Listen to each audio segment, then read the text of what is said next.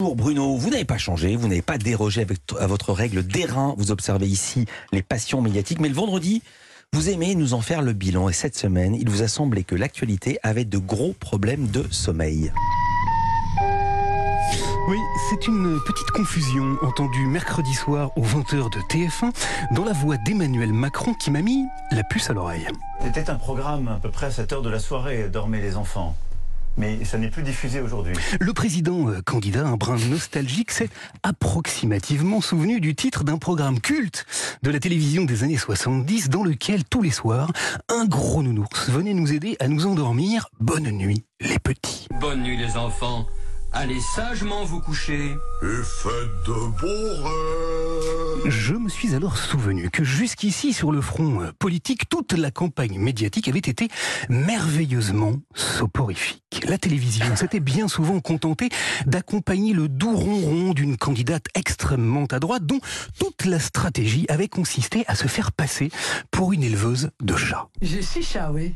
On ne nous avait rien dit de son programme, pas plus que de ses ambitions pour la France. En revanche, on connaissait sur le bout des coussinets les noms de ses trop mignons compagnons. Jazz, Paloma, Chadé, Chalimar, euh, Oural et Picolina. Bref, jusqu'ici, la campagne présidentielle ronronnait tranquillement. Seulement voilà, dimanche soir, à l'image de Laurent Delahousse sur France 2, la télévision a été réveillée en sursaut.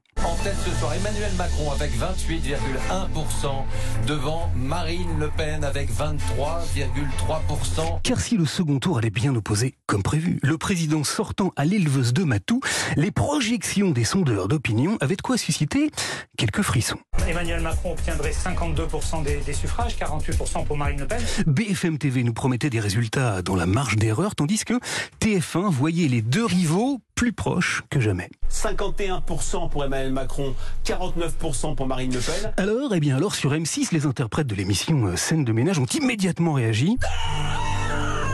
Et ils ont été terrifiés. Ce n'est pas la question que Julien Bugier a posée dès lundi à Brice Teinturier qui les a rassurés. Ça veut dire que cette fois, Marine Le Pen peut gagner. Car la réponse directe a immédiatement claqué. Et bien, en tous les cas, oui, il y a une possibilité pour Marine Le Pen de l'emporter. Oui, les chats, ça pourrait donc faire gagner. L'information était confirmée hein, sur France 5 dès mardi dans l'émission C'est ce soir par le politologue Raphaël Liorca qui a révélé les conclusions d'une enquête. Quel est le premier mot qui vous vient en tête pour qualifier Madame Le Pen? C'est pas le mot extrême droite, c'est pas le mot femme, c'est le mot chat. Du coup, la presse écrite s'est réveillée du pied gauche. La presse engagée d'abord.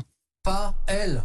C'est la une de l'UMA. Voilà, pas elle. Puis la presse généraliste, pluraliste, à l'image du Parisien aujourd'hui en France, qui a publié mercredi une tribune assez sportive. Ces sportifs qui disent non à Marine Le Pen dans une tribune eh bien, une cinquantaine de sportifs appellent à faire barrage à la candidate du RN. Mais si les médias se sont réveillés de leur douce torpeur, le candidat Macron est également sorti de sa longue sieste présidentielle. Toute la semaine, il a multiplié les déplacements pour aller au contact. Bon, Madame Le Pen raconte comme d'habitude des carabistouilles. Ce qui a eu pour effet euh, collatéral de réveiller aussi Marine Le Pen, qui s'est livrée sur le front national à un pas de deux, sans concession, avec son concurrent. Priorité au direct, veuillez nous excuser, voici une image de l'arrivée de Marine Le Pen en Avignon. Sur toutes les ongles, les duettistes nous ont montré le bout de leur nez. Marine Le Pen, elle est sur le terrain. Elle visite en ce moment une cimenterie. Mazette et partout, tout le temps, tous les jours, ad libitum, ils ont été interviewés dans un très long continuum. Bonjour Emmanuel Macron. Bonjour. Bonjour Marine Le Pen. Bonsoir à tous. Bonsoir Marine Le Pen. Bonsoir. Bonsoir Emmanuel Macron. Bonsoir. On les a vus sous tous les angles, toutes les coutures, dans tous les accoutrements, même avec un casque jaune. Et c'est à ce moment-là que l'immense comédien Michel Bouquet en a profité pour s'endormir, définitivement. L'occasion pour la télévision de rediffuser un extrait du film Le Jouet dans lequel un Michel Bouquet, président, tiens tiens, posait une question d'une fulgurante actualité. Qui de nous deux est le monstre? Moi qui vous demande d'ôter votre pantalon ou vous qui acceptez de montrer votre derrière Je ne sais pas, monsieur le président. Tout le problème est là, je crois. Bon, sinon, Philippe, il faut encore que je vous dise que les élections ont réservé un réveil pénible hein, à certains euh, candidats, au premier rang desquels figure l'infortunée Valérie Pécresse. Je suis endettée personnellement à hauteur de 5 millions d'euros.